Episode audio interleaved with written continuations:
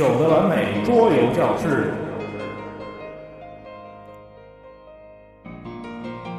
第三十四期许愿树。本节目由主播就这意思与嘉宾峰峰于二零一五年四月九日在天津为您录制。大家好，新的一期的九的完美桌游教室又和大家见面了。本期的话题是许愿树。好了，新一期的九的完美桌游教室呢又和大家见面了。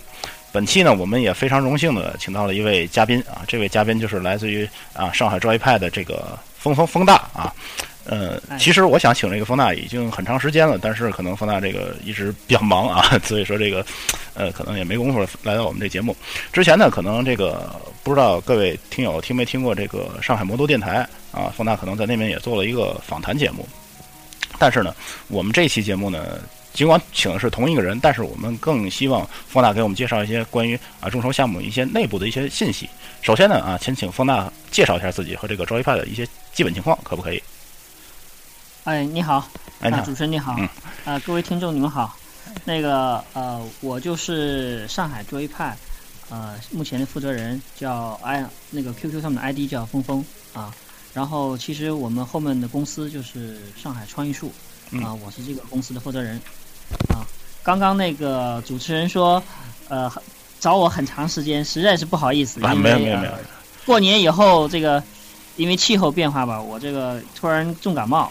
结果这场感冒呢，一直迟迟不好，最后要针灸，这就比较难为情了。还是 不好意思啊，还是身体要紧。这个倒倒是无所谓的。嗯。啊，您继续。然后，嗯嗯，然后我呢，其实目前来说呢，属于是呃桌游玩家当中的老兵了。嗯啊，那么说说到创业，呃，对，说到创业呢，倒是个新兵啊。对。但是呃，这里呢，不管怎么说呢，把我的一些想法呢，可以跟大家交流一下啊。嗯。大家可以借鉴啊，如果有用呢，就就留就看看自己是不是能够用得上；如果没用的话，就当听一听啊。嗯，因为很多听众可能都有这个想法，我觉得可能觉得这个领域还是一个怎么说呢，有一点蓝海的概念吧，反正。我觉得很多人都有这么一个想法，您可以介绍一下您相关的这些经验给我们。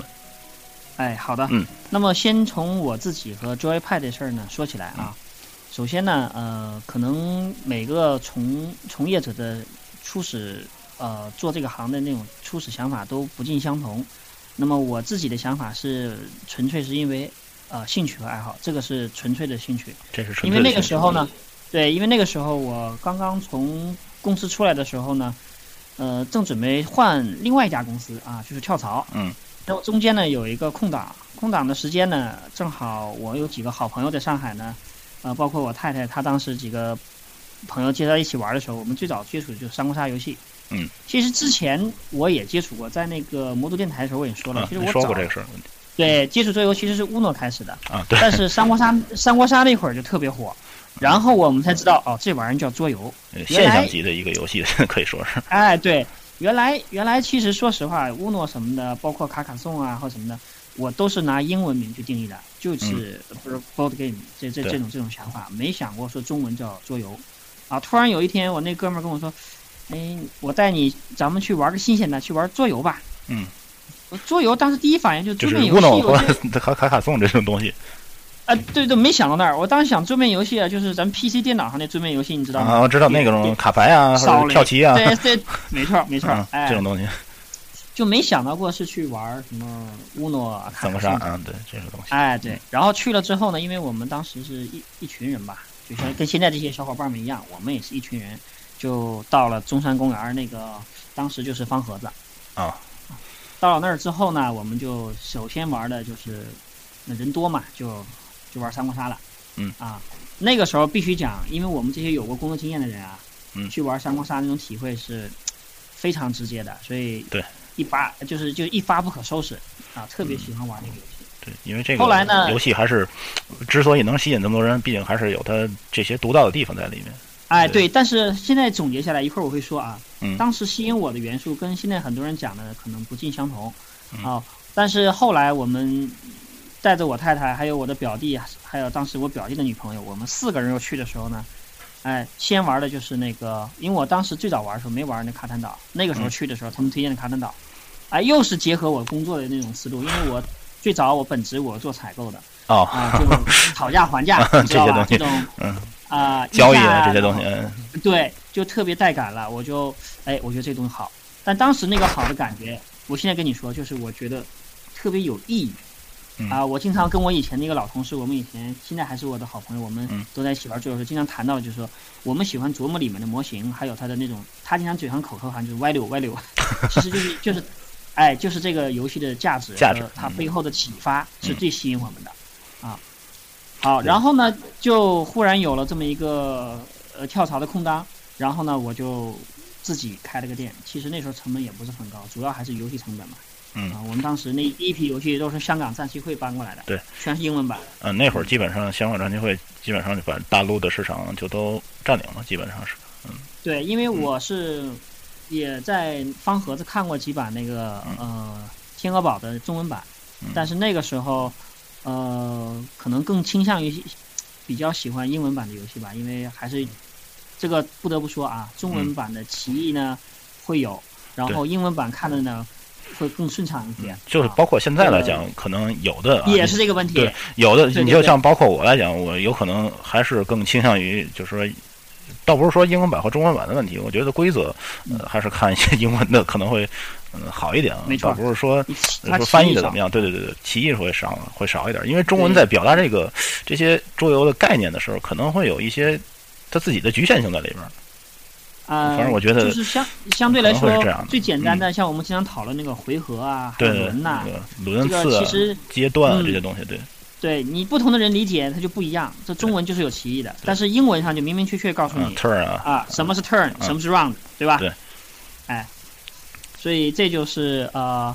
呃，简单，咱们话稍微岔开一点，但是讲回来，当时桌位派其实并没有说现在大家这么关注我们的想法，也没有希望得到那么多人关注。当时就是我自己喜欢，然后我的一批朋友们呢也喜欢，就是找一个地方给大家，呃，就是谋一个福利，相当于给大家一个创造一个机会，给大家啊找一个地方一块凑一块玩玩，嗯，基本是这个初衷。啊，另外一个呢，我还有一个最重要的初衷就是。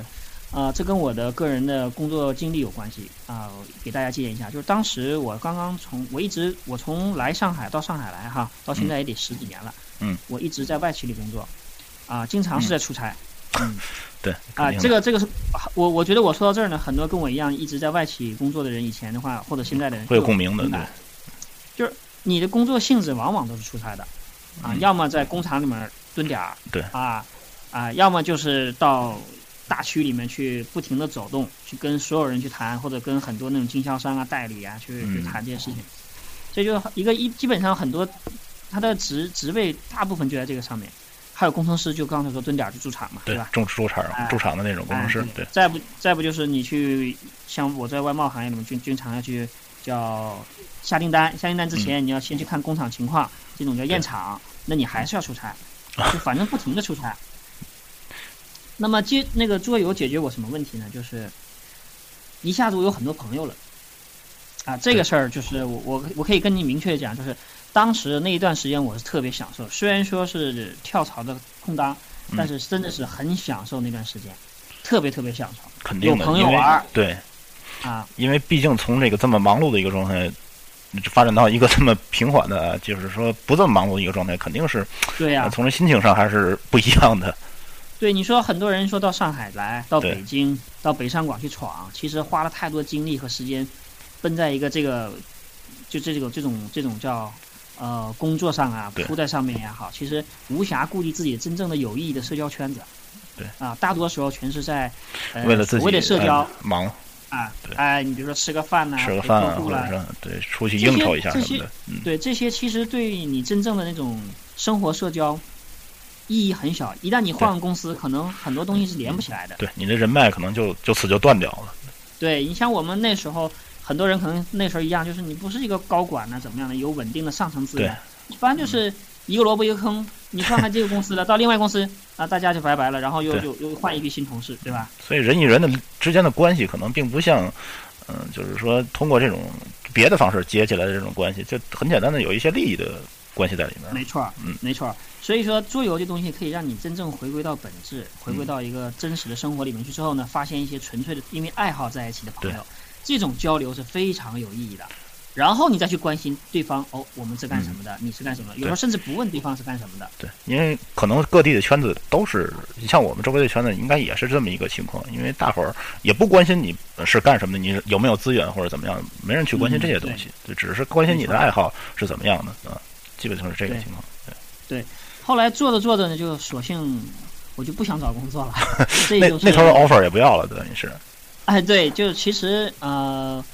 呃，两个原因啊，我这我我既然咱们说呢，我觉得就我说的实在点，这样共大家有共鸣啊。第一，我那时候的岗位就是是呃采购，然后呢，其实它的岗位呢性质，从这家公司到另外一家公司，在同类性性质的产品里面的话呢，几个猎头问下来之后呢，上下浮动不到三千块钱。嗯。你知道吧？嗯。已经已经已经在就是大家就知道了大概能你我从这边出来到那边去能拿到能拿到多少钱？对啊，对，零八零九那段时间，包括到现在，因为外贸行业一直都不好。对啊，所以呃，我一我是衡量过，我那时候其实猪油吧最火的时候嘛，对，觉得那时候收入远不止这些，这是第一个条件啊。这个说说实话，赚的确实是利益方面的问题。对啊啊，第二呢，就是刚才我说的这种点，就是我从来没有那么满足过我现在干的事情，这个是特别重要，以致我现在一干能干到现在六年。嗯，是为了兴趣而干，或者说是为了自己的爱好而干，这个确实是和工作完全不是一个，呃，一个概念吧。嗯，对我现在还能带着我小儿子玩。对，希望希望 就是这样能一直一直持续下去吧，也是。对，所以这玩意儿怎么说呢？就是我说的很实在啊，大家听着就是嗯，对，呃，有个借鉴。当你真正发现一个你想要做的事情的时候呢，可能什么别的东西都拦不住你了。对，真的是这样的。啊，义无反顾的就投入进去了，其实就是。对，至于至于说 后果怎么样，可能当时也没想那么多。真没想那么多，我当时就随便一衡量，反正也没啥后顾之忧嘛。那时候想想，就还不如干点自己想干的事儿，就就这么定下来了啊。哎，基本上就就是这么一个过程。那就是，嗯，你创业初期。给自己定了怎么样的目标呢？比如说近期的目标和远期目标，这些有没有制定？比如说我是要实现啊多少多多少个月内实现盈利啊，或者是怎么样？这些有没有？啊，说的比较实际啊，这个。对我我也说个实际的啊，因为我们是零七年的，零七年对，呃零八零九年，零九年我们是正式开始是零九年的六月份试营业的，零九年的八月份是正式开业的。嗯，其实我们整个这个过程，我这个说可能不具备代表性，因为那时候三国杀真火啊。啊，对，那个是席卷大江南北啊。嗯。哎，我从开业到现在，到到追拍现在，我们这店没亏过。嗯。啊，所以这个问题呢，就没有想过说怎么怎么样。当然也考虑过，万一亏了怎么办？这个事情有备有有有我们的就叫有一个后备的一个一个。有 Plan B 啊。啊，对，有有一个后备的一个计划，有的啊。当时的想法就是，呃，因为我外贸出身的嘛，嗯，我还做一些我自己的贸易产品，还有一些能够联系上的，比如工厂的资源、朋友资源，然后个人的自己做点小生意啊，贸易这种，所以也顺带在做的，啊，就没有这些呃大起大落的时候。也就是说，从这个经济上来讲，没有太多的顾虑，其实是。哎。对，可以。然后呢，哎，然后我要讲的就是最重点的一点，就是说。随着三国杀当时的零零九年三国杀的那时候是鼎盛鼎盛时期吧？对，三国杀的那个初创团队呢，三个人啊，包括黄金，包括那个李由啊、杜宾啊、黄金啊，他们我都见过了，啊，所以我应该是个桌游老人了。对，嗯，包包括现在呢，我跟李由、杜宾还保持着联系。嗯，那个时候我有一个什么机会呢？就是我是第一个跟三国杀签了授权的。嗯。啊，全国我是第一个跟三国杀签授权，就是以创意树名义签的授权。嗯，大家可能也知道，那个三国杀的马克杯就是我们做的。这个我还真不太了解，因为是实在是玩的不多。对，所以那一次的第一笔生意，我可以跟跟大家讲，第一笔生意做的非常的成功顺。嗯啊，因为当时华北一个总代，华东一个总代，华南一个总代，啊，我们还没生产呢，就是货还没生产呢，就已经都定空了。啊，对，就已经就就已经全款都都到账了，嗯啊，所以也就是说，在初初期吧，我们头半年几乎就没有太大的问题。一方面，猪油吧这边就是像店里面它有正常的流水，对吧？嗯，对。然后另外一个，我们我说那个我的 Plan B，你刚才讲的就是生意那一块呢也开了，所以这两块呢放在一起，当时就没有太大的一个呃问题出来，没有太大的顾虑，没有后顾之忧了。说白了就是，对，暂时是没有什么的。也也就是说，导致我其实当时没有太多顾虑。也就是说，创业的时候，像刚才您讲的，你说我义无反顾也好，其实当时也没有什么太大的马上的挫折出来，没有，这是当时挺顺的，嗯。那这个桌游派到今天为止，嗯，咱们的这个是怎么？就是您作为一个从业者来讲，是怎么看待今天的这个桌游吧行业的？因为怎么说呢？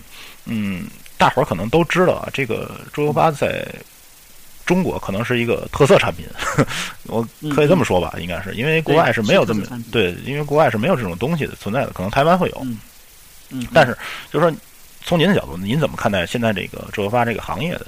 因为现在这个三国杀的热潮呢，也都基本上退下去了啊。对，嗯，可能也是很多桌游吧，我们也能看得到，基本也都嗯倒的差不离了。您怎么看待这些？就是现在这么一个状况？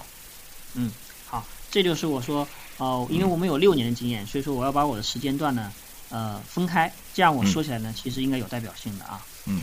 呃，零九年到一零年这段时间里面，我绝对绝对的向大家讲，就是真实说啊，我们是靠着三国杀。嗯。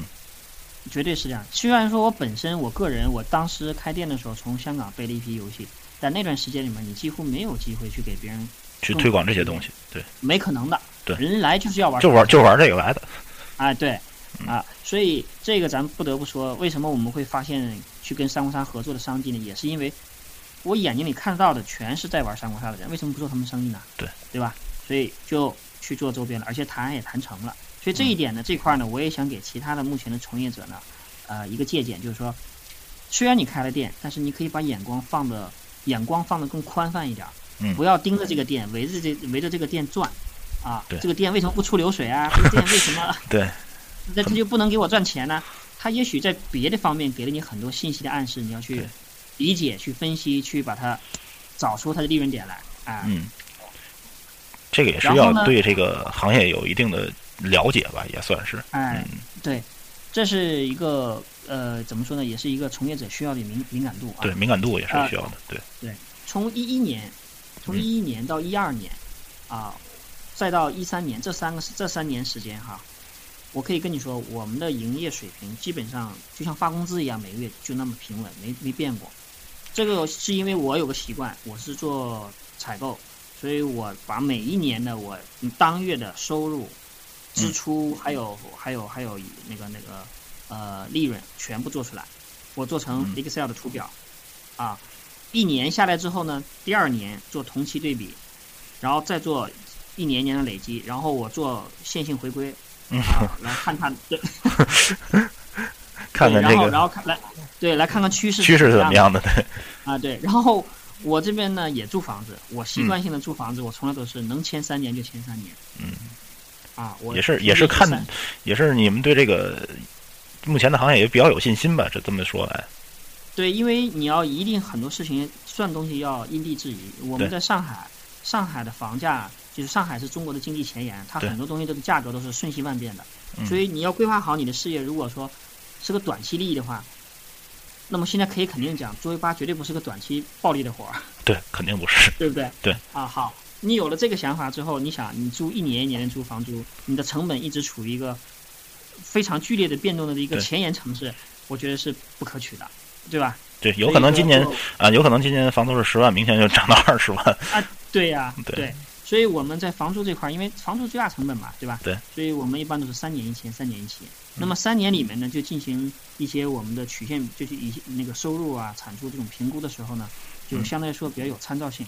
比如说我一个三年过去了，我在看第二年，比如说我做零九年、一零年，嗯，到一一年，这这是我第一个三年，啊，第一个三年过去之后呢，我第二个三年的时候，我拿出来的数据再跟前面的三年数据一年年往上比较的话，嗯，我就有一个很清晰的一个一个一个概念，对，哎，比方说刚才我说到的，从一一年呃从呃一一年、一二年、一三年这三年变化，我。就看得出来，就是一一年过去的时候没有什么变化，一一年明显比一零年还要早，还要还要好，增长增长的还还还好，所以支持我决定再干一年，还还继续干。然后我一二年就发现问题了，一二年跟一一年几乎持平，就而且是没有这个整体规模没有扩张下去。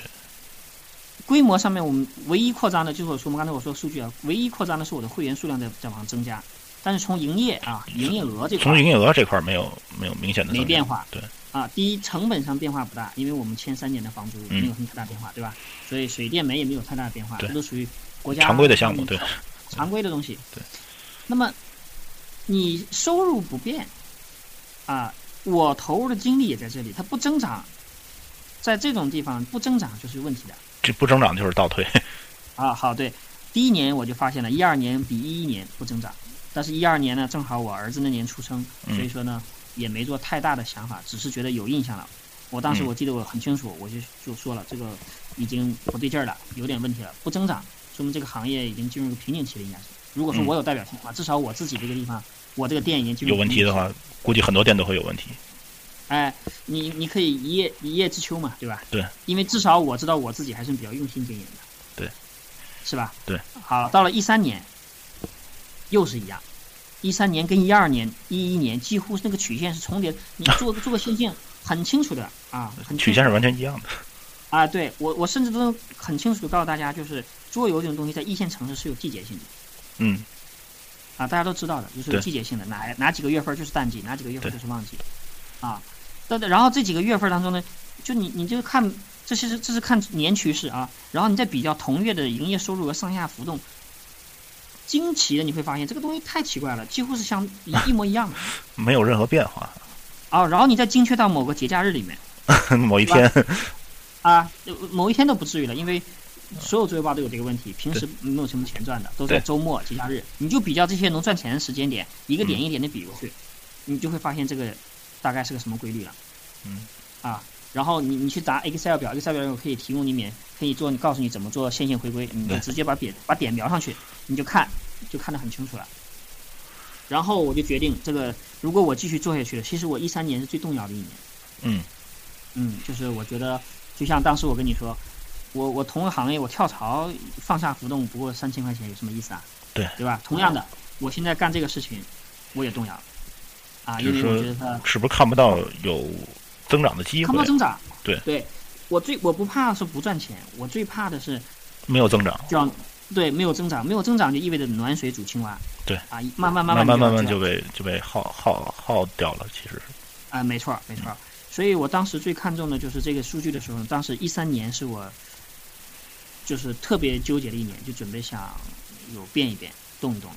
所以嗯一三年我做了很多对这个店、对这个呃我的经营做改良的地方，做了很多很多，以至于我一四年，也就是说去年，嗯，我们的动作是非动作是很大的。对，其实一其实一三年一三年的时候，我们就已经开始尝试一件事情了。嗯啊，这个我坦白说，呃，可能大家也有有些人听说，但是我们其实并没有在大范围宣传。一三年整整憋了一年，没有做大大范围宣传，就是我们的免费的 Open Day，实际上哦是二零二零一三年的三月份就开始，二月份策划的，三月份开始呃去动，但那个时候我还没有全年数据，我只是嗯觉得已经从人员上面啊，就是来的客人上面感觉就是大家嗯、激情不如以前。就是整个热情就是不如前，一两年下来就能能发现这问题嘛。所以对一三年有想法，但一三年呢，只是在默默的在在在在调整。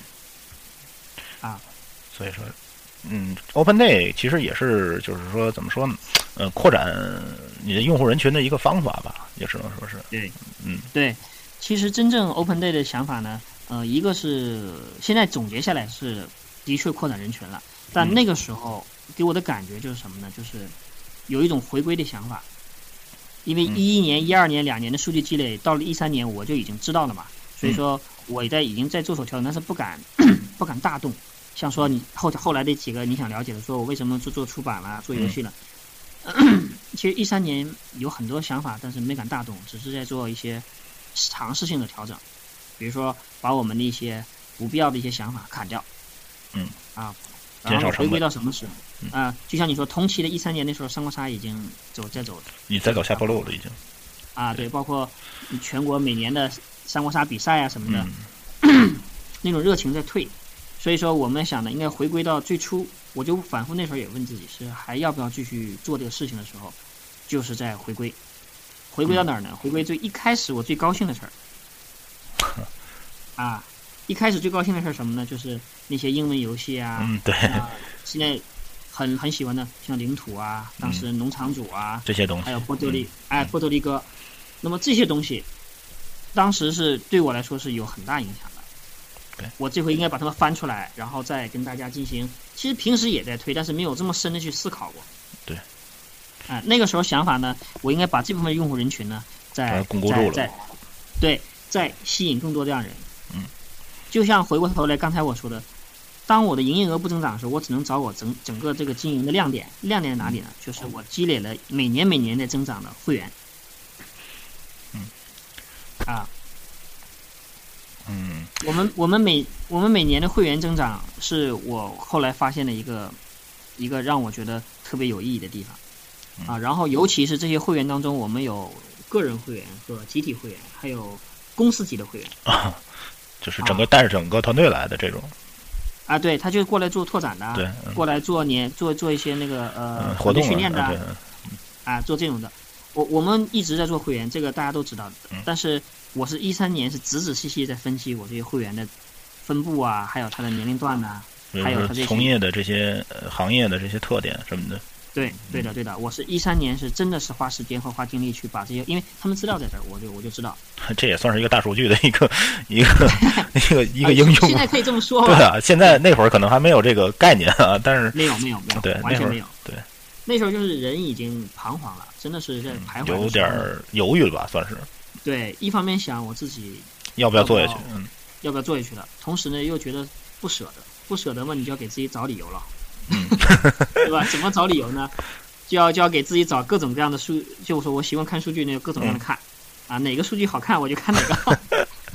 最后发现这个会员数据最好看，一直在往上涨，啊，我就开始看。看完之后呢，就发现一个最重要的信息，就是我的个人会员，嗯，啊，我的个人会员，啊，目前的留存率是最高的。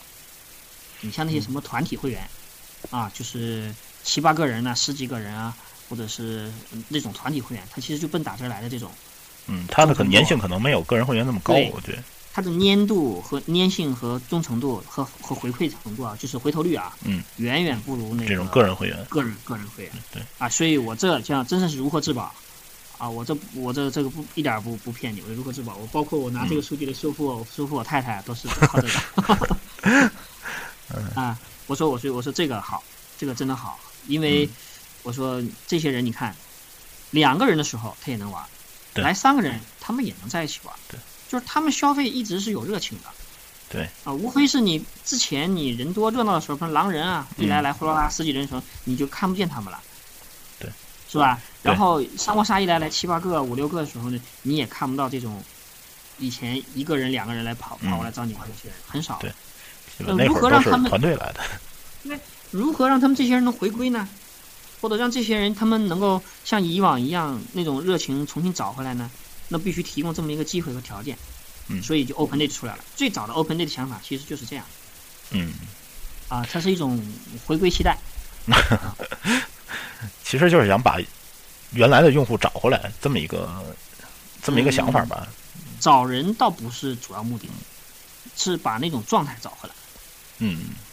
啊。对，找人是找人，有的人找是很难找回来的。对，但是你你各自己作为一个经营经营者，像我，要把桌游派恢复成当初的那个状态，对状态，那必须有这么一个，这就是我当初的想法，就是我一定要做这么一个事情，然后呢，以我个人的状来影响新的人，来来参与到桌游这里面。哎，果然这个事情一干，确实你活动免费的嘛。对，那总会有人过来看好事儿啊，或者说想看。有的人不知道这是什么东西，他也可能会过来啊凑一眼，或者是怎么样的。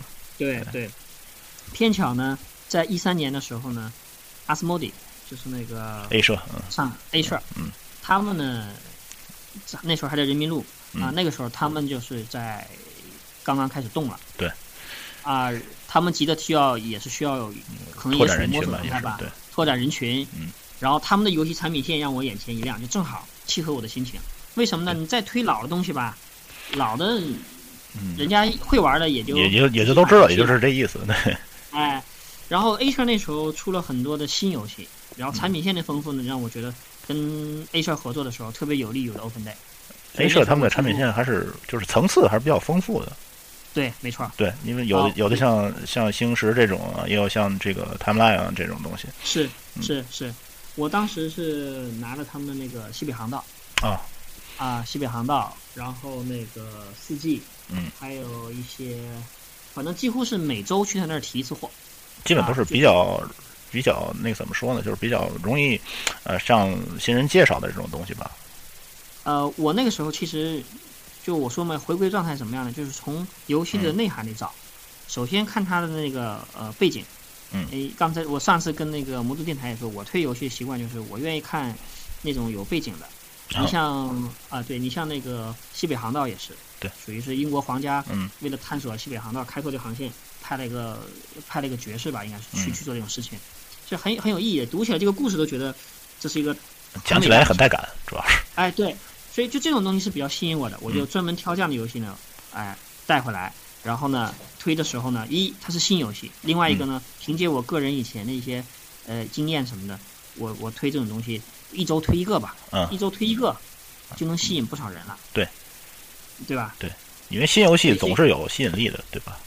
对对对对对，所以那个时候就靠这种方式啊、加上 A 市的大力支持啊，嗯。我们把这个 Open Day 呢，应该在一三年的时候就小范围啊，在上海范围里面，嗯。包括你像你可能知道零零七他们，嗯。还有那个呃围城啊，嗯。还有那个。呃那个幽灵蛋蛋他们这些人，经常你在贴吧也能看到这些人。嗯，，这些人，大家呃慢慢慢慢都都认识了，就嗯都熟了。其实最早我的圈子，我们这个店的圈子呢，集中在的闵行，连徐汇都去不了，就在闵行。嗯，就很小的一个圈子吧，也算是。对，嗯，就是完全本地化的。到到 Open Day 的原因呢，因为 Open Day 的原因，我们把这个圈子基本上也拉拉起来了，就很多人也、哎也要看看这是个什么地方啊，他们怎么开始搞这样的活动呢？啊，就就是就是就是这样有一个转变了。嗯，啊，那是什么机缘巧合让你们，嗯，怎么说呢？让您那儿他就是有一个像发行商这么转变的这么一个想法？嗯，发行商转变的想法，其实这东西是水到渠成的。我真没刻意去要做发行，包括我们做众筹哈，嗯呃，到现在为止，我可以这样坦白说，就跟大家也也坦白说，我们嗯不算是一个、呃特别特别有实力的那种 publisher 那种出版商，不是的、嗯啊。对。但是因为这种这种众筹，给大家的感觉就是我们的名气一下出来了，对，是吧？因为？大家都觉得好像哎，因为怎么说呢，我我可以这么跟您说啊，因为，嗯、我们这个节目呢，之前也做过一期众筹的节目，那期节目呢嗯。就是我自个儿录的啊，呃，嗯。那期讲的主要还是 KS。其实我在那期嗯嗯嗯。做些那期节目的时候，我就想找，呃，国内有没有这种成功的案例，因为嗯。非常非常困难，因为那会儿可能淘宝、京东这些众筹平台还没有正式的为大伙儿所接受，非常非常就是很少有人知道这些东西。当我去找这些东西，我发现太难找到这种案例了，所以没有办法，嗯我只能去呃去我自己做了一个 KS 这么一个这么一期节目。所以说嗯啊，我把您请过来呢，今天也是有这么一个目的啊，在里面也是想嗯把那个对上一期那次节目呢，也是做一个补完吧，做啊就这么一个目的吧，也算是。关于众筹呢，KS 这个事儿呢，其实最早啊，嗯我应该说最早的时候，我们接触我也是跟吴大德知道的。嗯，可能您知道吴大德吧？啊，我知道吴大嘛，嗯嗯。哎，吴大德，吴大德其实在我们一三年 Open Day 出来之后呢，他在我这儿长期做测试，我嗯这儿至少有他三个游戏原型，啊，说说可能大家都知道的，你像赤壁啊。啊，赤壁之战，嗯，那，的原型还在我这儿呢，然后嗯。罗王宝藏的原型也在我这儿呢，嗯。然后还有一个目前也没出吧，应该是三国志的那个 DBG，嗯，那个好像还没有还没有正式上市，应该是，但是啊大伙儿已经知道这个东西了。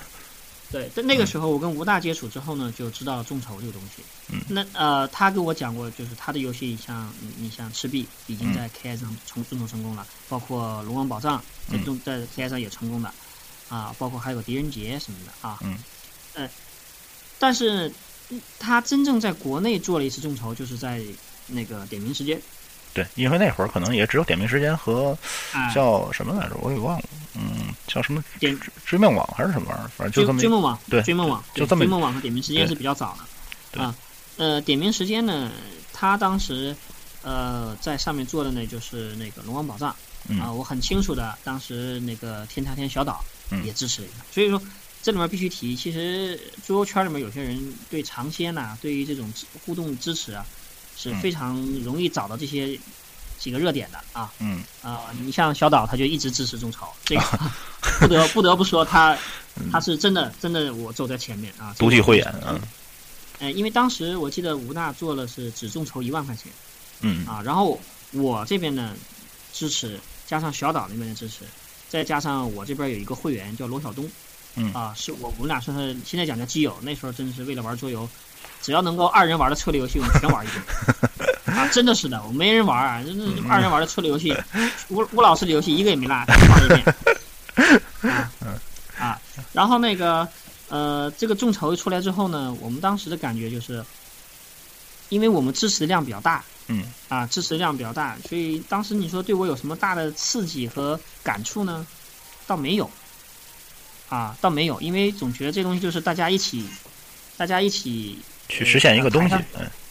对，大家一起把它实现个东西的这种，就是把它抬上去的，懂我的意思吧？啊，明白。你想，我们我出了一千多块钱当时，嗯，呃，我那哥们儿罗晓东出了两千多块钱，小岛那边出了一千多块钱，这多少钱了？嗯，这四千四千多，对吧？这这基本上就是，一按理说正常它是成就就没办法成功的，后来就是唰唰唰就就顶上去了。嗯，当然你不得不说吴大德他这个。这个敢做敢人为先啊，敢为人先 这个事情啊，敢为人先这个事情走在前面。敢吃螃蟹，对。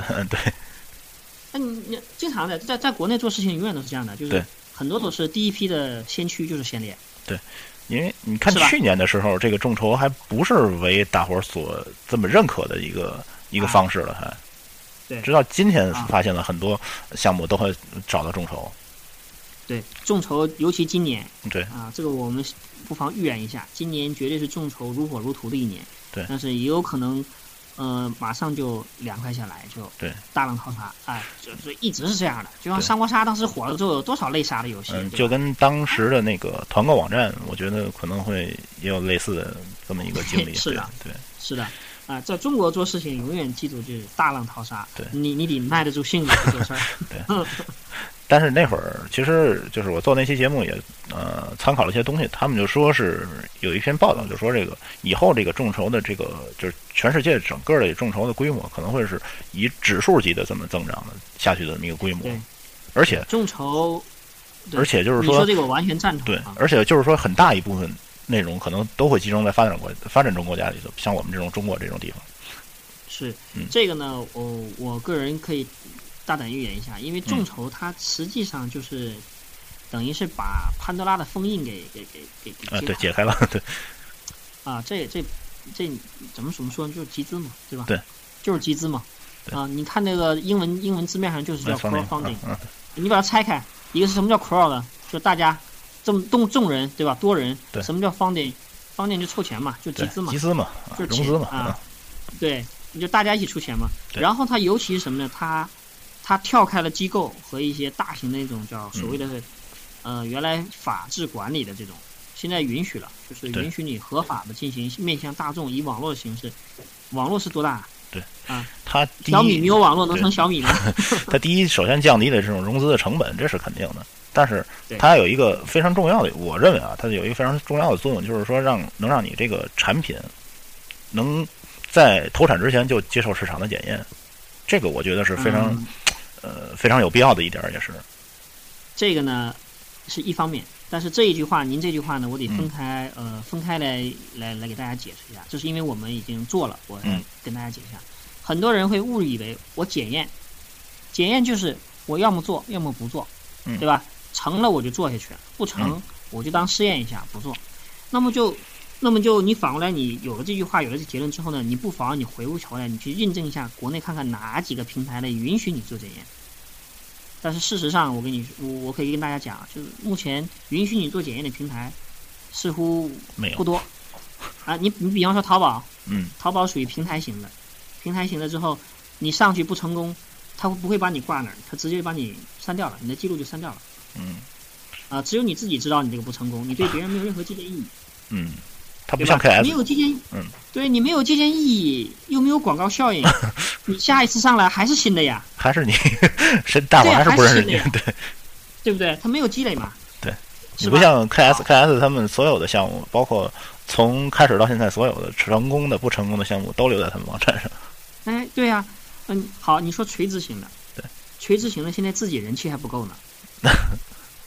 是吧？你说那些做垂直型的网络平台的，做众筹网站的，他自己的人气还不够呢，如何又把你这么一个更没人气的一个东西把它推向大众呢？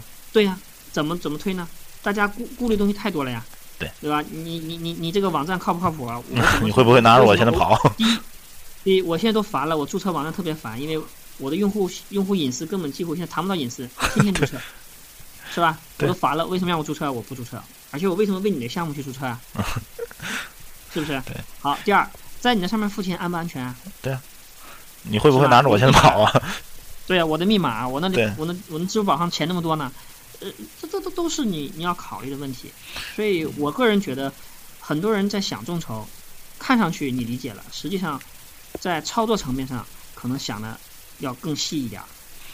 也可能是因为咱这头的众筹和 KS 那头。还是有相当大的差距的。对，其实，在美国的 KS 上面有了 KS 之后，后来有个 Indiegogo，Indiegogo 对是吧？它是第二个。还有一个，还有 Patron。对，因为 KS，据我所知，KS 上的东西他们审查的会比较严，就是说你项目报上去，他们会审查的比较严。但是 Indiegogo 好像就没有这种限制。Indiegogo 上面很明确的，你是有你要承担风险的。对。你要承担风险的，你投了钱，你是要承担风险，你自己要很清楚这一点，你钱可能就没了。对，那你国内国内你告诉他说你钱可能就没了，可 是我估计国内的买家根本就不凑那热闹去。对，所以才有了为什么大家愿意去淘宝平台去去去去做，因为它毕竟有一个大的这种集团作为依托嘛，所以说对心里觉得安全，信用上毕竟还要有所保证，至少是。是啊，对你像为什么现在很多众那众筹的垂直平台很辛苦呢？就是它第一没有办法给到用户一个安全的这种心理。没有信用作为保证，主要是。对 对，嗯，然后另外一个呢，除了他自身的给别人的这种这种这种信誉保证低以外呢，他能够吸引到的项目往往也是小项目，对，因为什么大项目，人家也不往那儿发，对，是啊，对，所以问题就就就卡在这儿了，嗯。啊，这咱们谈就是目前的我我们观察到的一些现状，也是为什么我们会选择淘宝平台。啊，也是，这就基于基于这个现阶段啊，基于基于这个地方，啊，但是呃，最近呢，大家可能关注了一个，就是那个 Fiasco 那游戏，已经在那个呃北京魔哎不北在北京魔点网上，已经做了呃非常漂亮的一个数据了啊，这几天功夫已经两万块钱出来了，嗯。啊，这个不得不承认，嗯，怎么说呢？这个呃桌游桌游玩家的，第一，我可以跟你说，桌游玩家的数量在激增，这是一个事实，这个是肯定的，对，啊。第二，桌游玩家这种极客精神发挥作用，就我喜欢的我就要。可对，不管你多少钱，对不对？我我对我喜欢的我就要，我追项目，我管你什么平台。对，你看到 KS 上这些项目，就是其实就能看出来。嗯啊，对我我我喜欢的就是这个项目，我喜欢的就是这个，甚至是一个发起人，我管你是什么平台，我注册付钱，这就是我要干的。嗯，啊，对，所以所以这种精神，就刚才可能接下来我要讲的就是这种精神，让我觉得。众筹做下去是非常有意义的，就是你可以真诚的用你的真诚去换取这么大的支持，这个事儿做下去绝对是有意义的。嗯，你想人家为什么这样支持你？就是因为第一，你的个人信誉也好，或者说你的这种机构信誉，对啊，你的机构信誉也好，包括你这个组织做以前做事儿啊，或者是以前做众筹积累的这种信誉得到认可了。另外一个，他为什么会得到认可？就是。他拿到的东西和他所期望的东西匹配度很高，对，啊，所以这就是我认为目前国内做众筹，尤其实物众筹这块儿还是比较靠谱的一个原因。嗯嗯，那就是在做这个锦鲤之前，嗯，您们那头做了哪些功课？比如说这个项目为什么要选择锦鲤，或者是说，嗯。我们在上推这个项目之前，需要做一些哪些准备工作？这些能不能方便给我们透露一下？啊，可以的。啊，就是说，或者是说，嗯，怎么不好意思啊？或者说，您从这个，嗯，就是从这个商家的角度去怎么评判一款游戏？我觉得这个角度应该和我们一般的玩家是不太一样的。嗯，对。呃，其实这里面讲商家评判一款游戏呢，我要讲到，就我们不指名字啊。嗯其实从早期桌游这个这个小圈子开始，就已经存在一个呃小一个一个大家就是虽然不成熟吧，但是也有个链条关系了。嗯上游吧，就是咱们说的货源。嗯啊，选货的人肯定是有经验的，但是最开始那一批选货的人，他的参照就是 BGG，对吧？对我们现在也还这个很多人在全世界唯一的一个，对也是最大的一个。但是实际上，今天我在这里公开跟大家说一声啊，嗯我建议大家，尤其是新入坑的新玩家，尤其是想吸引这些人，尤其想把桌游圈这个人数变大的人，尽量少拿桌 BGG 的参照值给大家做参照。嗯原因是什么啊？第一，BGG 上打榜的东西，那是带有很强的国外的文化底蕴的，带有很强的那种国情在里面的。嗯，对，有啊有一些东西咱们都很看不懂的一些东西 对在，里面。你你比方说上来一个新人，他现在跟我经常我碰到的人到桌游到到桌游店来让我推游戏的时候，我本来是凭着经验，嗯这么多年了，我觉得什么游戏更适合的时候，我有我的想法。对。但是往往我会听一些来的人，嗯，他们就说先问我看 BGG 上你啊，你想你想玩啥游戏，他往往就就报名了啊，我要玩波多黎各，我要玩电厂，啊，我要玩那个呃那个那个什么农场主，农场主凯里斯啊啊这些东西。对，我要玩凯里斯，嗯啊，我要玩银河竞逐，嗯，啊，就就开始报名了。实际上，他真的了解这些游戏吗？他不是，他还就是被大家宣传的这些这些东西，这些字眼儿的曝光度高，嗯，但是你羊群效应在里边，我觉得是对。对，但反过来说，你说我们推下来，真正他们反复在玩的是什么游戏？我可以说，同样是乌老师的，嗯我可以百分之百的告诉大家，你去推种豆，比你比你去推农场主更吸引人 啊！对，对不对？嗯对，你的用户的粘粘性就更好。对，这是什么原因呢？就是要你你要因地制宜，对，对待客户的时候一定要琢磨他们。对啊，这个也是很用心的一点，也是。对我们这么多年下来，像我最开始的时候，呃，我在接触种豆种豆合金这个游戏的时候呢，我并不是觉得它是一个，呃，好像很有吴老师风格的游戏。啊，对，因为 后续的游戏和种豆实在是差别太大了。对，尤其我们第一次玩也是嘻嘻哈哈玩的。对。可是呢，有一次，我就跟我刚才提到那罗晓东，嗯啊，我那我那个朋友，我们玩的时候呢，就他有把很多这种游戏的，其实我们当时玩的时候村了很多啊，嗯那他就把很多那游戏细节给我们数了一遍，啊，就规则上数了一遍，嗯数了一遍之后呢，我才发现这游戏的地方值得推销的地方特别多。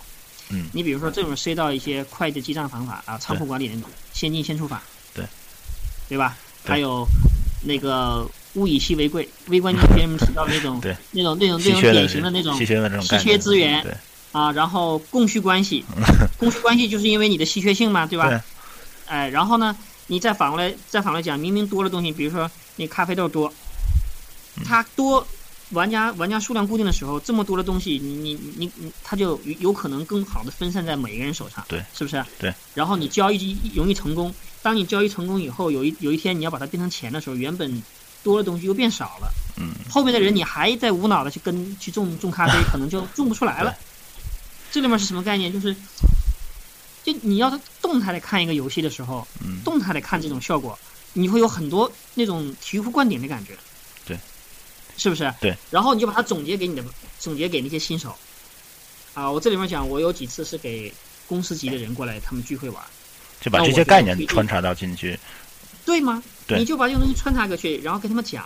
啊，那我当时我记得最清楚就是我我我给他们讲的时候，我提到这些概念，我嗯物以稀为贵。嗯另外一个呢，呃，原本多的东西不是永远多，嗯啊，原原本少的东西不好做的东西，后期可能更有用，对对吧？还有一个就是刚才说的那种，它是三块钱，嗯，得一个金币，嗯那个是两块钱得一个金币，这是叫物以稀为贵对。但你到第二条你看看，啊，它的第一档是五块钱换两个金币啊，换两个金币了，嗯啊，那么三，当你你的积累到第四个、第第呃第三个的时候，实际上这几个牌再增加上去叫什么？叫边际效应啊。对，边际效应。对，它都不出来，是不是？好对，把所有这些东西概念你贯穿下去的时候，这个客户跑不掉。那就是这个锦鲤的时候，你们做了哪些功课呢？做这个锦鲤这个项目，是因为哎、其实就是整个所有这些东西，呃，叫水到渠成。我真没有为他做什么功课，就是因为我们一直在这么积累，这么积累，嗯我们积累到很多外国的用户，我们有我们这个是有国外用户的嗯啊，就是店里面是有国外用户的。然后其中有一个叫 Scott，嗯，啊，我们认识了已经今年是第四年了，嗯，啊，他就给我经常推荐游戏。突然那一天，他就给我拿了经理这款游戏，我眼前就亮了。对。啊，然后他就跟我说：“说我认识这个人，嗯，我认识这个设计师。啊。哈，啊，就是说你你看看你有没有？这个游戏你喜不喜欢？他其实跟我说的意思，你想买不买？想买几套？啊 他想他想去给你进货啊，对，对我来给你带。啊，怎么样的？然后我就说，我说这游戏文字量不大，要不然干脆我自己做吧。我就这么一说而已。他说，那我可以帮你问一问看，你能不能够拿到他的 license？对，能不能拿到授权？哎，其实其实说白了，就是很多事情是积累。积累出来的。对你像这种就是完全是怎么说呢？就像你说的是水到渠成的这种这种概念吧我。真没有特别的说我要我要去找到一个项目，找到这个东西，然后去去为他做多少东西，好像没有这样的。没有没有。我今天就是说，咱们既然在聊哈这个事情，咱们以非常真诚的方式，不想做一些假的、虚的嗯这个事情。当我真正想做游戏，是因为锦鲤之后了。其实我们锦鲤做的很多地方，呃，大家也其实不说，我自己都知道，锦鲤有很多地方其实还不够完善，包括嗯积分 token 也没做。对啊，这个很不符合国内玩家的一种基本的一个需求。对。对吧？这国内玩家不喜欢拿笔记分的。对因为桌游毕竟都还是有这么一个 token 啊，这还是比较好一点。对，所以说，后面我们做齐柏林飞艇的时候，是真的我们在想着我们想做游戏了。这是嗯从齐柏林飞艇开始，我们才真正有了做游戏的想法。嗯那做飞艇的时候，从这个锦鲤这头获得的最大经验是什么？嗯从上一个项目中，最大的经验，其实就是因为锦鲤做出来之后给我的信心。啊，这个信心就是说这种模式得到了大家的认可。对，一个是模式得到的认可，另外一个就是数据，还是数嗯据。这个数据我看上看下来之后，让我觉得特别吃惊。对啊因为毕竟数据是不会说假话的。没错儿，尤其我们本身就没有去作假，所以说这个数据特别真实，嗯以至于那种兴奋、兴奋、兴奋度一上来之后，人的思维就会发散出去。对，啊，所以说才激励我，就我们会往接下来去做齐柏林飞艇。那做这个飞艇的时候，你们针对上一次的这个锦鲤的这个这个项目，嗯、又做了哪些调整？比如说，因为上次这个锦鲤可以说是这个机遇之下走有了这么一个机会，但是这个飞艇是我们啊找到这么一个项目，那肯定是从这个怎么说呢？从这个精力上也讲好，是从这个嗯整个的这个运作上也好，肯定会要比那个锦鲤可能会做的更完善一些。有没有一些改善呢？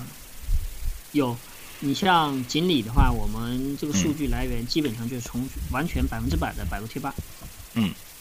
啊，这个是呃真实数据，就是完全就是百度贴吧。用户的反馈因为那个时候，嗯，对我们没有任何宣传，嗯就是当时宣传发了一个帖子的时候也对对，也而但是发帖子当时是考虑过的，因为我嗯当时觉得我们发帖子可能不不是很惹人惹人注意啊，怎么样的，嗯就找了女王那个嗯。那个新女王啊，然后她也很积极，因为她也觉得这个很新奇嗯，就帮我们发个贴，没想到贴子就爆了。那个啊贴子现在我还记得，那个贴子瞬间就被刷爆了。对，啊。啊，所以我们都很兴奋，所有人因为这个事情都很这个不得不讲都很兴奋。其实是个对我来说是个意外，嗯，很多时候是总结出来的，其实当时就是意外。啊、我完全不知道它会有什么样结果。啊，而且我是为锦鲤做好了自己买单的准备的。你就是没想到他能这么成功。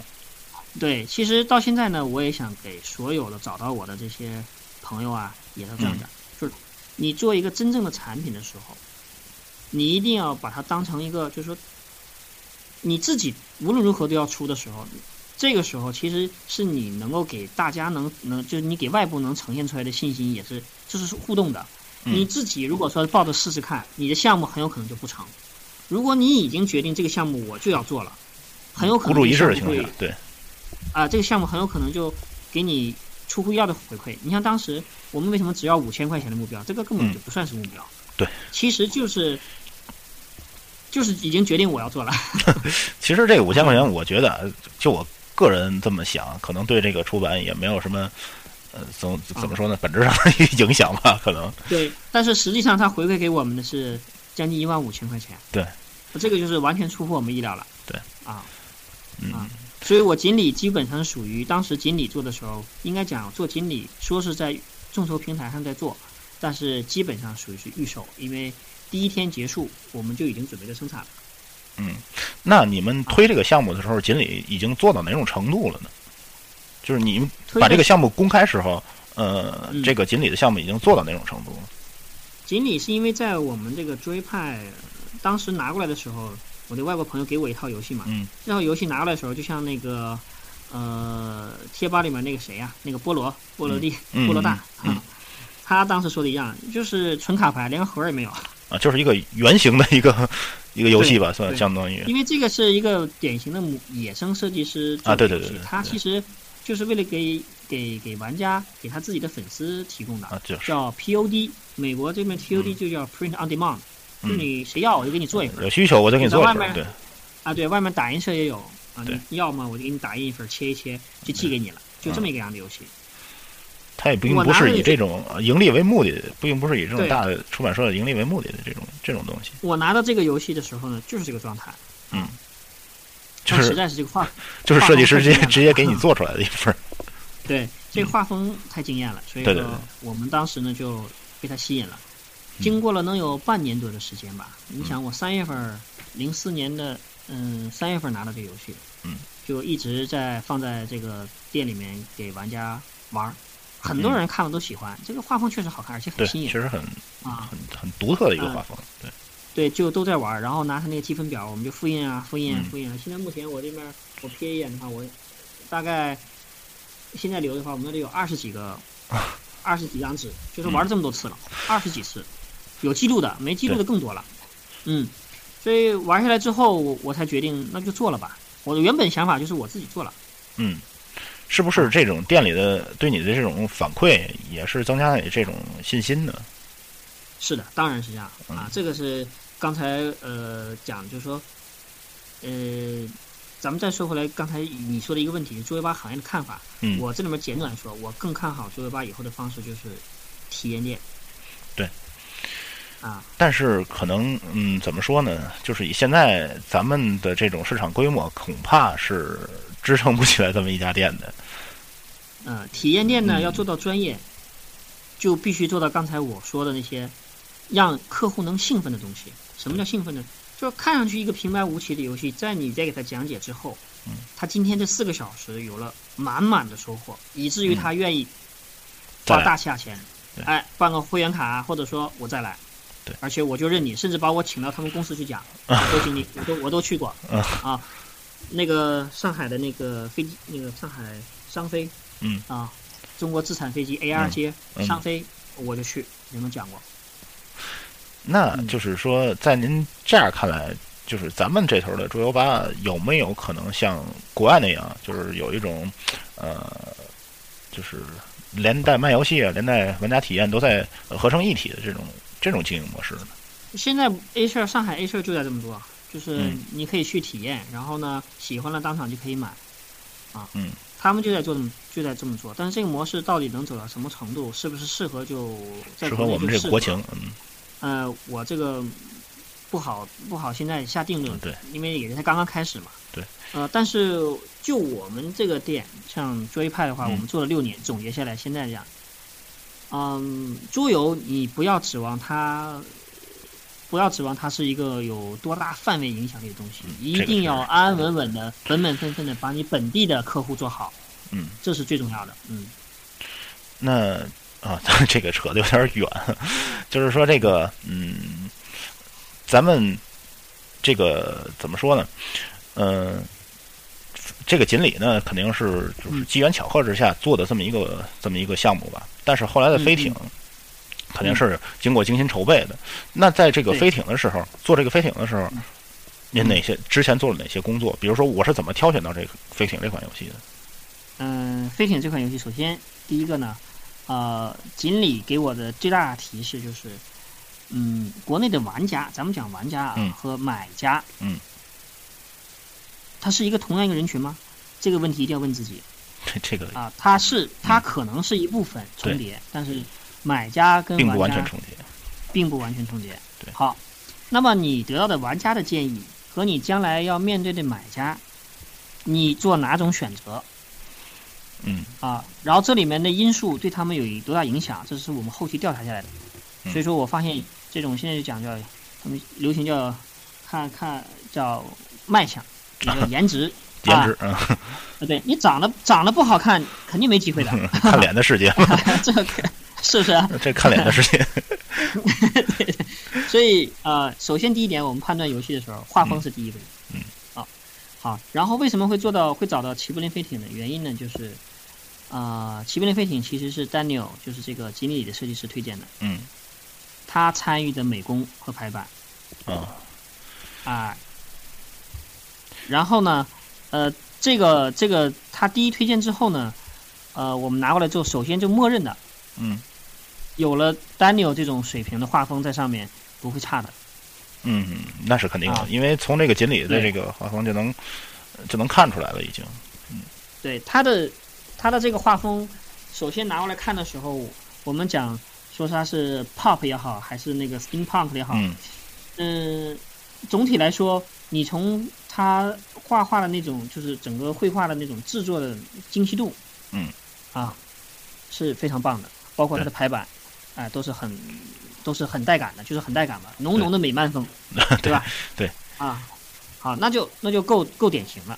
只要够典型，我相信就有人群。因为中国目前的人群就是消费市场，尤其在漫画呀、游戏呀，嗯，其实任何一个细分市场都已经有了自己的忠粉儿。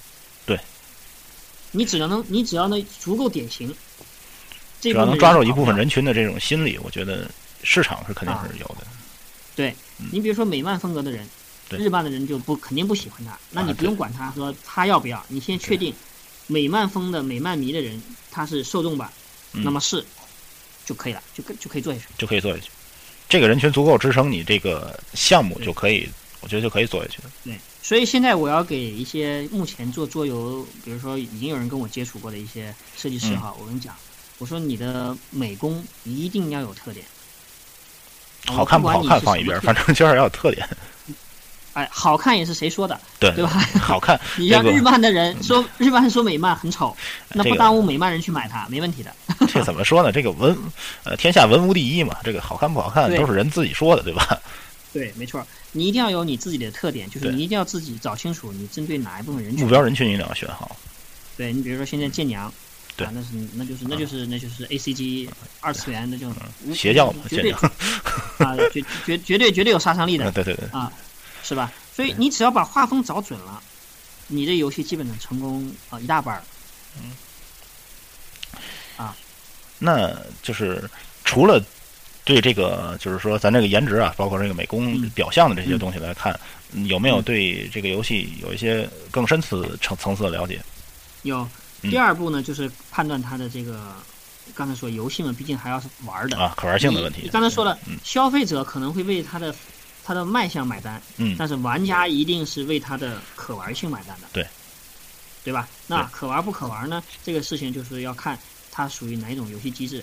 这个事儿呢，游戏机制的总结，呃，我就不赘述了，因为啊，对，贴吧上肯定有的，啊，作为多年老玩家的话，自己就心里都有数对嗯嗯对，DBG 已经深入人心了，嗯，对吧？卡牌对。铸剑游戏，这个 DBG Deck Building Game，所以这又是一个我给我信心的点，它是个 DBG，、嗯。因为 DBG 可能也是有，就像你刚才说的，也是有固定的这种人群在里面。第一它是有固定人群，嗯。另外一个它的玩法大同小异，啊，对，对，啊基本它的它你你你不用有太担心说，你你不用太担心说这个东西拿出来之后人家不好接受，嗯，不太太太有问题的，因为 DBG 的用户已经就熟悉了这套这套这怎么说呢？这套规则吧。嗯玩法其实你只要说是 DBG 基本玩法我都知道，摸五张，啊，对，然后打牌，嗯有有嗯打牌弃牌对不交叉嗯，是吧？然后再呃有公再摸牌，共有公共牌堆嗯啊，呃消消资源，然后买买牌进来，然后循环使用，就基基本上就这样玩。好，有了这两点支撑呢，嗯、这个游戏基本上我觉得就是可行了。嗯接下来就是商业目的的问题。商业目的就分成盈利目的和影响力。嗯锦鲤给我最大的信息就是，通过这种方式，我们形成了比较好的影响力。这个影响力呢，就中国有句老话叫“酒香不怕巷巷子深”，嗯，对，现在已经不是个年代了。对对你酒再香，你也得搬到巷子口去。对你放到巷子里面去，人家有人家的时间很宝贵，不会闲溜达到巷子里面专门喝你的酒，不会的。因为前两天你得呃让，嗯对你得让让你的客户呢容易找到你，容易发现你。对，因为前两天我看一本书叫《从零到一》嘛，我不知道您那儿看没看过这本书啊，他就是讲到这个，他就讲到这个营销重要还是产品的质量重要的这么一个问题。嗯，对。现在这个是网络营销年代嘛，对吧？对，嗯，所以嗯、你不重视它也不行，是你的事情对啊，你不重视它是你的事情，但是但是市场不买单，想参与是商对，你想参与整个的商业环境，你就没有办法不去不去参与它，嗯，这个没办法的啊。不管你现在怎么，我们我们大家怎么评价说这个过度营销也好，嗯或者怎么样也好，就是它现在事实就是这个样子啊，只能说凭自己的良心做自己的事情，嗯你。你把心思要放在产品上，但是你也要把另外一只眼睛看在市场上的一些营销方式上要做的。嗯那就是在这个飞艇的这个这个整个项目的运作过程当中呢，呃，嗯包括也包括之前的锦鲤啊，整个这个众筹的项目运进行当中，您遇到的最大的困难、最大的难处是什么？呃，锦鲤当时呃，因为说我们本来就是个偶然，嗯是个挺挺意外的事儿，所以做锦鲤的时候呢，没有太大的那种那种顾虑焦虑啊或者顾虑在里面没有的，就是就做下去了。啊就像您刚才说的，就是说，即便啊，即便没有人去众筹的话，我自己也愿意为这份儿我也要去做的呃。这这份儿东西买单的。对，那么做飞艇的时候呢，因为有锦鲤当时后期的一些反馈，包括贴吧的嗯反馈，还有很多人在那个旺旺上面、淘宝旺旺上给我们回馈啊，嗯、我们收集完之后呢，对后面的项目想做的上面就有了一定的心理压力的，是有的。嗯。啊，因为毕竟之前有一个 这么高的一个一个一个一个项目啊，对成大家会对你有期望。对。啊，然后别人提过要求，你也承诺过说我们后期会改。嗯那你改的完之后，人家满不满意呢？这都是问号，对吧？你也不清楚，到后来人家对你是不是买账？嗯呃，还有就是时间，因为齐柏林飞艇的上线时间是我们承诺过的，当中呢，嗯因为有一个小插曲之后呢，我们自己这块耽误了半个月的时间，所以不得不过年。一这这个过年，实际上过年这段时间对我们这个经理没有任何的帮助。正常来讲，嗯呃，对我们这个齐柏林飞艇没有任何的帮助。正正常来讲，其实用不着四十天这么久的，四十五天这么久，啊，三十天足够了。但是过年期间，真的这个年过的是我很煎熬的，因为我我就各种担心，因为因为淘宝上允许退货嗯，啊，淘宝众筹平台上允许退货，嗯时间越长，大家会退货的，是不是啊？这个啊这个问题出现在哪儿？是出现在印刷厂还是？不是印刷厂，就是，嗯、你要知道买家心理是这样，他我们大多数人，尤其淘宝用户培养起来，淘宝培养起来用户心理就是，今天我下单，明天就要发货啊，我们也希望呢，尽快的去按照时间最短的时间里面把货物呢保质嗯保量的交给大家。但是过年这段时间里面，都停下来，整个运作是不顺畅的。对然后过完年之后呢，我们认为正常了，实际上在我们因为我们国家范围比较大，嗯尤其物流行业，物流行业对它有一个非常长的一个恢复周期。对。其实我们货已经在做的时候，就在考虑这个问题了。这个其实物流是不不正常的时候，你是有货也不敢发的。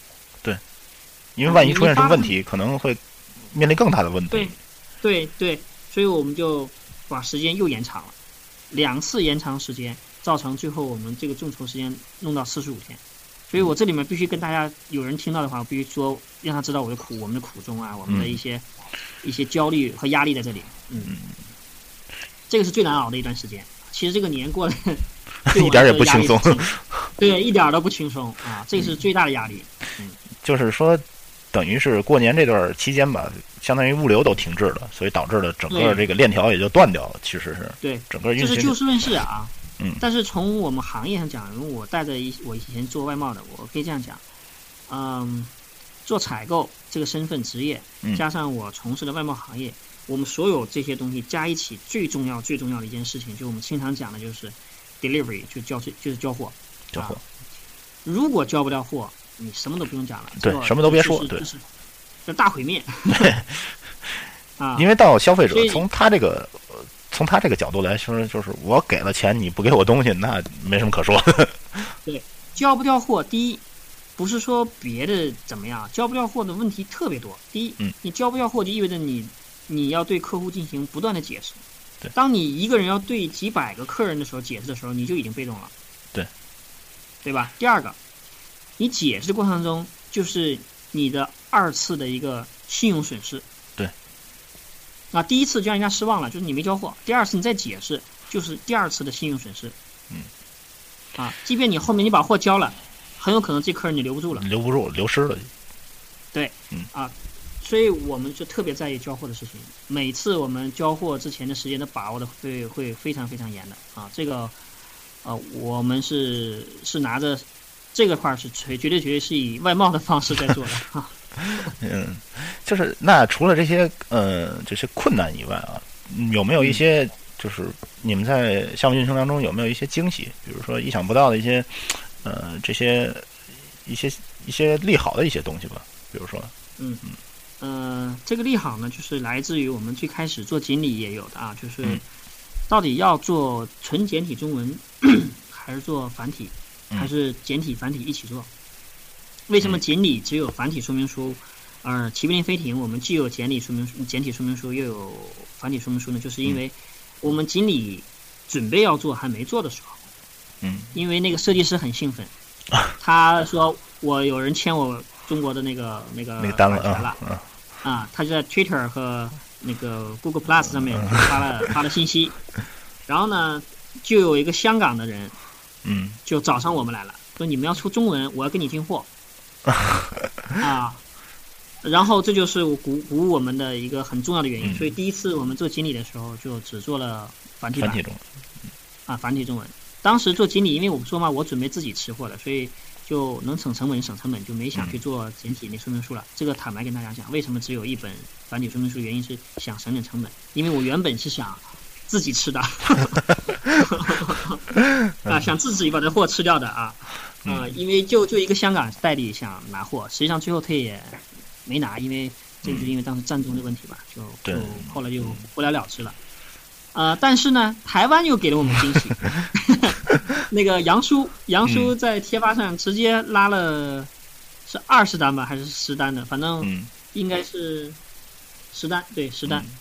啊，跟我们买了不少的锦鲤到台湾去，啊，这就是我们锦鲤的一个一个惊喜。等到那个麒麟飞艇的时候呢，我们都要发货了。嗯，台湾又有一个人找我们要货，啊，这都是我们认为做做这个事情非常非常有意义的地方啊。这个不光是，我觉得不光是，就是说这个货物能运到台湾或者能运到香港这么简单的一个问题，毕竟这个联系已经建立起来，有可能今后的一些一些项目吧，可能还会，就是把渠道铺到那头去。你们有没有这个想法呢？其实很多时候意外就是。总结下来就是信息，很多东西我们不错过任何一条细节。对，积累的东西一定要把它理顺了，然后总结出来它当中的规律和一些为什么，对吧？对。接下来就会有一些，呃，比如说方向性的东西就出来了。我接下来要干什么呀？我准备怎么做呀？就都是这样，都是这样出来的。没有人是先知，说我已经规划好了，我就要这样干下去了。呃，你要说有没有规划？有，但是更多的时候是处在变化当中自我调整。嗯。嗯，那还是我刚才那个问题啊，不好意思，就是说，您有没有想到以后会再接项目，要把这个渠道铺到港台啊，或者更更大的一些范围？嗯，铺货本身来说呢，我们宁愿就是就是经常意外好了啊，这个不想 就不要刻意的去去去做这些事。对，嗯，对，到现在为止，我是我也是一个不是很刻意要如何如何这么做事的一个人。嗯，更多的时候我是看，就是看自己手上现有的数据啊，看看趋势，啊，决定一下我应该做什么，不应该做什么，都是这样做的。嗯，啊，没有刻意说把自己要做成一个出版商，把自己做成一个淘宝店主，把自己做成一个嗯桌游店的店主或者是公司的负责人。嗯，没有，我甚至在淡化这个角色。嗯嗯，那就是。在这个怎么说呢？在这个整个的这个飞艇也好啊，是这个锦鲤的这个项目运行过程当中呢，嗯，您对就是整个这个环节来讲，嗯，觉得哪些地方是比较满意的，哪些地方是还是比较差强人意的？比如说团队农团队的这种磨合呀，或者说这种一些时间点的一些把控啊，一各个环节的一些控制，这个有没有？嗯，首先介绍一下所谓的团队。嗯嗯，团队的话呢，我们现在是以，呃，怎么说呢啊？我们这个模式说不清楚，到目前怎么说？我我们这种做法，其实我不知道是不是有人跟我们一样做，但是目前我身边就咱们做桌游圈吧，至少我知道的啊，嗯，我们是只有我们这么干，呃，别人也不不知道是不是具备有这种借鉴性啊。我给大家说一下，我们是发动了我们所有的会员资源，挖掘这种会员资源的一些特性，来为项目服务的。我们所有的设计师，还有游戏的测试，还有游戏的一些后期的呃呃推广啊、制作、翻译，都来自于我们会员。嗯。啊，这点是挺有意思的。嗯。包括锦鲤的时候，锦鲤是我自己翻译，然后呃我们的会员做的插做的那个插画改编，因为它没有包装。对啊，就是我们会员自己做的这个这个怎么说？叫叫来自于玩家到玩家去，from the 哎，也可以这么说，也可以这么说。但是这块的积累是是这么多年经营最大的哎，这么多年经营积累下来的一些资源也算是。对你必你你如果能够像我像我目前就是因为我们一直做会员制，所以对我们的来的这些高频的玩家，嗯，还有这这些会员的一些信息比较了解，比如说他是做什么职业的。然后呃多少年了，然后在我们这边的表现程度，让我看他的作品，我都能看得到。比如说你现在有微信有朋友圈，他往外放的东西时间长了，你观察你留意观察他，他你就能发现每个人特点。嗯。然后呢，让这些他自己本来就有工作，然后呢，他又有积极去有有时间有有有这种兴趣来玩桌游，他明显他是应该是不会排斥这种任务的。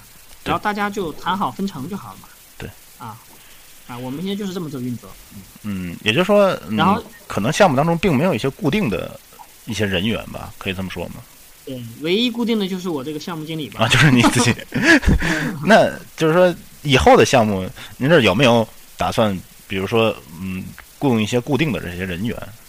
比如说设呃市场推广啊，比如说这个翻译也好，一一些这个与与这个设计师的接洽这些工作，有没有打算去把它呃？安排到固定的人身上，成立一个专门的团队去做这件事儿，有没有这个想法？这个是非常必要的啊。嗯。啊，坦白说，这个对于做产品来讲是非常必要的。但是就目前而言，啊，我们短期来说呢，我还是要把资源这个性质啊，还有它的可能性搞清楚。比如说，你你你想让人家进入团队，那么他必然要放弃现有的一些一些一些东西工作啊。对。啊，他是不是有可能啊？啊。然后这些东西都不是说你谈了就会有的，对。但是呢，前提一定是我们发展并线，啊，一旦并线，项目并线之后，那就必须有这样的。如果说我们项目一直是流水式这样的不并线，啊，比如说同时做两三个项目的话，呃，是需要着，啊，其实不需要。原因很简单，呃，我们这种做法目前本身就是以调动呃大家参与感的。啊，有让让大家参与参与进来，我是希望更多人能够一起做项目的，嗯。啊，但是越多人参与项目，意味着项目的节点呢就会越多，项目的质量管对。啊，项目的质量管控呢越越难，管理成本也会越高，其实是。对，啊是这个是这个问题，啊还有就是项目进度不可控，对，是吧？节点越多，你控制的需要把控的东西也越多。对，啊，当这个时候想到一旦并线的时候呢，那你必然需要一个团队的啊，比如说两个人到三个人是至少的。对，嗯，那就是说，在这个两目两个项目就是这么发展过来之后，嗯，您是如何看待这个众筹这个什么商业模式的？或者是说，嗯，你是否建议国内的一些创业者，不光是这个桌游方面，国内的一些其他行业的这种创业者来尝试这种众筹模式？嗯，众筹模式呢，其实，嗯，是怎么说啊？众筹咱们说两个事儿吧，因为众筹目前分成两个部两种众筹，这里必须得这样说啊。嗯先说一下，众筹分两块儿，啊、一块儿呢目前是叫股权，对嗯，啊、股权众筹，还有一种呢就是我们做的叫实物回馈众筹。嗯，股权回馈众筹呢，可能风险风险更大。对。然后呢，呃，更多的时候呢，时候需要一些资本运作在里面。对。啊，然后参与的参与的，呃，参与度来说呢，可能比起比起实物众筹呢，呃，层面上面可能没那么普及。当然，有人希望把它做得很普及，前提是你希望做到最下面去，那么你就要解决最下面的、最底层的这些人愿意拿出钱来，他所有的顾虑，你怎么帮他去做好这个安全服务，对吧？对。啊，这个不是我们要去做的方向，所以我们先把股权众筹这块呢撇开。嗯。那么讲到实物众筹这块儿，我觉得呢，对国内目前来讲，呃，比如说工业设备的一些更新换代啊，还有嗯整个产业的升级，我觉得是革命性的。嗯，可以用“革命”这个字来讲，对绝对是革命性的，因为它从融资这块来讲啊，还有回馈的给玩家、回馈回馈给投资人是实物这种方式来说，我可以这么说，甚至农民都可以去做中做众筹。对，这个是可以的，对吧？我知道吧我有一块地，然后对大家来投资就可以。你只要你只要用心把你的东西做好，嗯，你不用担心没人要你的东西。现在没有什么产品是没人要的，对现在缺的就是产品，现在缺的就是产品，因为这个社会现在目前咱总国家来讲，包括世界范围来讲，以前的繁荣的商品时代，现在很多都是以虚拟化代替虚拟化，对虚拟化了。啊，反过来讲，实物产品现在变得是尤其好的、精心，叫什么叫匠心呢？就是，用匠心去做的实物产品，嗯对，用心去做的实物产品一定有它的市场，这是肯定的。啊，那么反过来说，用这样你有心思做这样好的产品，再加上众筹，你又不担心钱的问题的话，这相得益彰。嗯，嗯嗯那就是说，我不知道您之前对这 KS 有多少了解？就是说，咱们现在的这种国内的这种众筹网站和 KS 上刚才说的 Indiegogo 这些东西嗯还有多大差距？因为据我所知，这个还是差距还是蛮大的。因为嗯怎么说呢？KS 那时候他们对每个项目都要有审核，嗯，它每个项目都要有审核，因为 KS 下面有这么多门类嘛，每个人每个门类下面都有对应的一些部门，对应一些人嗯。去，他们是了解这些东西的，去做这些东西。而且呢，嗯。我据我所知，KS 上面是不允许用这种就是 CGA 去做产品宣传的，他们一定要用实食品，一定要用实物去做这个项目介绍的。嗯，对，对嗯，就是您在您接受的这这些这些国内的这些网站也好，这些平台也好，与这个 KS 相比，或者与这个 Indiegogo 相比，到底有多大的差距？我们还有多少路要走？嗯、这个差距首先，呃，我觉得从平台的运营上讲的话呢，刚才您说的呢，呃，嗯是从平台运营上的差别。平台运营上差别呢，这个我们不能够妄加评论说我们做的就不如他们的好。对啊，或者可能是这是一个理念上的一个差别，我觉得是。对，真正是在于什么呢？在于说这种平台，它为什么在美国能够存活的这么好，在西方市场能够存活得这么好的原因呢？在于它的全民教育和理念上面，它是什么呢？它是叫契约精神对，契约精神已经到这个程度了。啊，它植根在那里面的，这是嗯深入骨髓的契约精神啊。但是在国在我们在我们国家来说呢，你你要讲国情的话，不是我们没有契约精神，我们也有。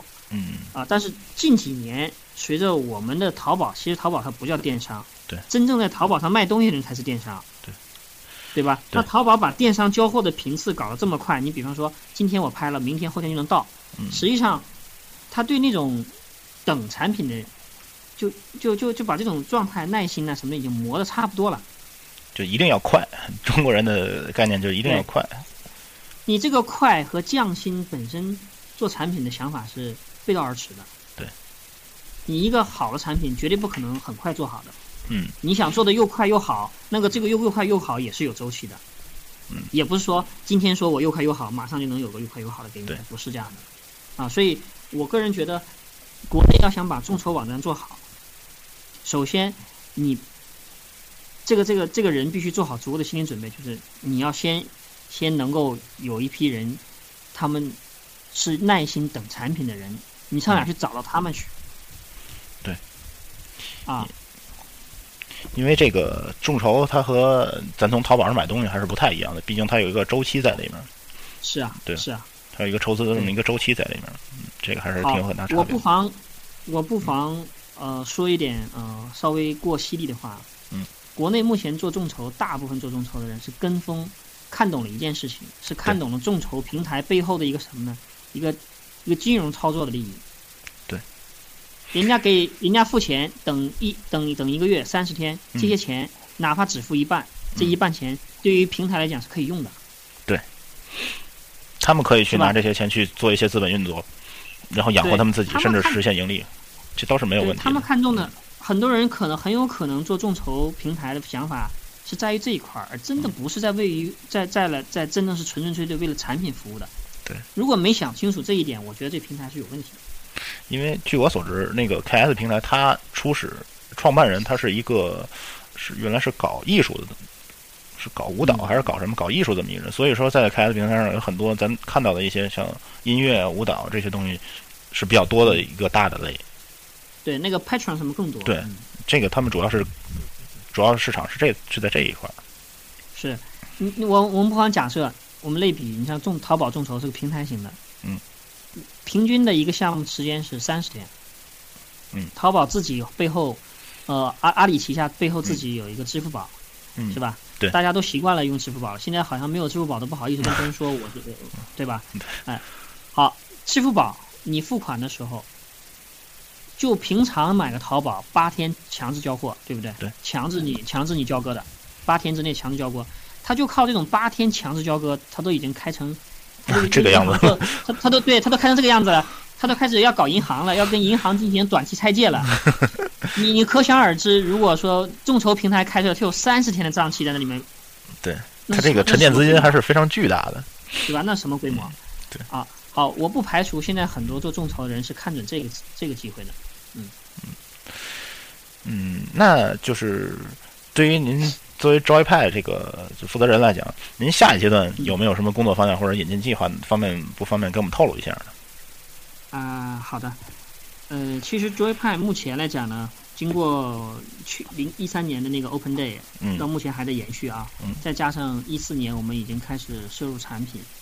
嗯，综合下来之后，我们已经把 Joypad 已经不想把它定义成一个呃一个桌游店了。嗯嗯，我们更看重的是它的，就是我刚才说最重要的一块，就是他对会员的这种这种嗯这种提供那种，我们之前一直讲一句话叫做叫。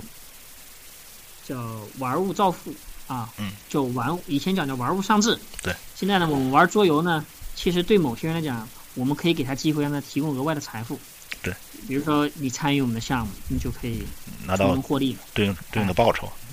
对，已经现在至少有四个人从中已经获益了，啊，这个有的些有的还甚至还挺丰厚的，啊，这个我我说实在话，因为美工不便宜的。对，美工这个是桌游产品的一个很大的一个支出，应该是，对吧？对，所以我们的想法已经在变化了。我们希望把它做成一个小规模的、地方性的小规模的一个组织。嗯。啊，但是服务方向呢，就像我说，我们现在开始准备弄一弄一些类似会员的一些管理纲要和会员的一个嗯一个公约之类的，就是可能对会员的一些资质什么的。会有一些一些提升的要求了。那么这样的话呢，一方面呢是方便我们进行项目的一些结合，对。哎，另一方面呢，能够方便大家能够互动。嗯。啊，以前是我们只是觉得会员嘛省钱，嗯，你来嘛，你你少少付点钱啊，或者说你你能够保持一个回头率啊，其实这个就是典型的围着店转的想法。对。现在我们的想法可能已经放开了。啊，已经基本上属于是放开了，嗯，嗯，更想把作业派做成一个组织，啊，上海一个比较有特色的玩家组织，啊，同时我们也欢迎能听到我节目的，就是能听到我说的上海的一些朋友，积极的加入进来，对，对对。那就是关于引进这块儿，您后续还有什么打算吗？或者说有没有这些方面的想法？有的，我们已经在做的一个就是，呃，叫我们中文名起诉暂且定为锦树。嗯，锦就是因因为锦鲤那个锦嘛，我们嗯延续下来，叫也是，呃，很五颜六色的，然后很美的这么一个东西。但是它这次是一棵树，嗯，是树。嗯，可以说是一个产品的一个系列的延续吧，可以这么说。对，因为它也是那个美国设计师丹尼尔的游戏。啊，嗯，但是这个游戏呢，明显我们测下来之后呢，体验下来，嗯，反响反响很好啊。嗯，这就是我们 一个简简短跟的评价，反正很好，大家可以期待一下这个游戏。大家可以期待一下啊。这既然这 对嗯，那就是说，不妨再多问一句啊，就是说，哎，您现在有没有打算，就是因为国内有很多这些啊、有嗯。这些抱负的野生设计师们，有没有打算嗯。扶植一些呃国内的这些设计师？比如说，嗯。您的会员里头有这么一个人，他说给您嗯。提了这么一条建议，比如说我手里有一个啊、现在比较完成的呃比较完善的一个设计，嗯、嗯。我们试一下看看有没有可能去实现这个事儿，有没有这个想法？呃，有，因为我这种做法，其实我们希望的是不要以谁为主的事儿。我刚才说，我说我现在希望的就是把 Joypad 做成一个玩家的这么一个组织，大家在里面呢共生啊，在里面一起呢得到嗯，创作的快乐，并且呢，我们能够想办法为创作呢提供一个平台变现的机会，嗯，提供变现的机会。给大家一个机会，给大家一个平台，这么一个概念。对，呃，一方面呢，你可以安心去工作，做你的事情。嗯。同时呢，你把项目交给我们，我们帮你做运作之后呢，呃，它可以给你一些很直观的回直观的回馈和回报。嗯比如说，你可以为此呢获得一些收入啊，嗯或为此呢会获得一些粉丝啊，啊、大家会有这种荣誉感在里面。嗯，这就是我我我认为我们做这个事情的一个意义在里面。也是今后的一个努力方向吧，算是。对，嗯。我不想呢给大家一个一个误会，因为已经有一些人呢找上我们，就是说投稿啊，我们都很欢迎。嗯。但是我不想给大家一个误会，就是说好像，呃，我已经开始要做出版。全力以赴做出版了，嗯。要吸引投稿啊，或给大家一个呃，因为之前已经有人搞不清楚的同行已经说你要干什么啊？因为我关系比较好的嘛，来问我你到底在干什么？今天看你干这个，明天看你干那个，这个行里面这圈里面没有你摸不到的地方了，你什么都想干是吗？嗯啊，其实有的很多事情不是这样的，可能外观、外表你看是一回事情，但实际上在我在我们整个这个圈子里，我们这些我们经常自己会 Open Day 里面，我会发表一些我的一些想法，给大家嗯分享一下哈。其实，在我们内部说起来的时候呢，我们一直是想做成一个组织的，想把自己这块呢、做出一些呃能够引领大家，或者说能够更好的去推广游戏这么一个想法的，没有太多的说，呃，那种竞争啊，或者说太多的那种市场，或者盈利性的这种东西在里面。对对。嗯前提是什么呢？前提是这样的，呃，盈利是必须的，啊，盈利得保证生存，这个是对，对，生存是必须要的，因为这里面有一点就是再伟大想法，它也不能是公益性的，对，对你不能保证自己活下去的话，你这些想法就是都是白搭。哎，对，啊，所以我们首先要保证自己能活下去。幸好呢，我们这些人还比较擅长活的。然后呢，就是想把周围派做成一个平台，来实现大家的一些想法吧，可以这么说。对，本地的做成一个本地的一个，哎，对，我们应该是不太会考虑把作业派搬到线上啊或者怎么样的，就是本地啊。嗯，作为一个线下的一个组织吧，相当于是。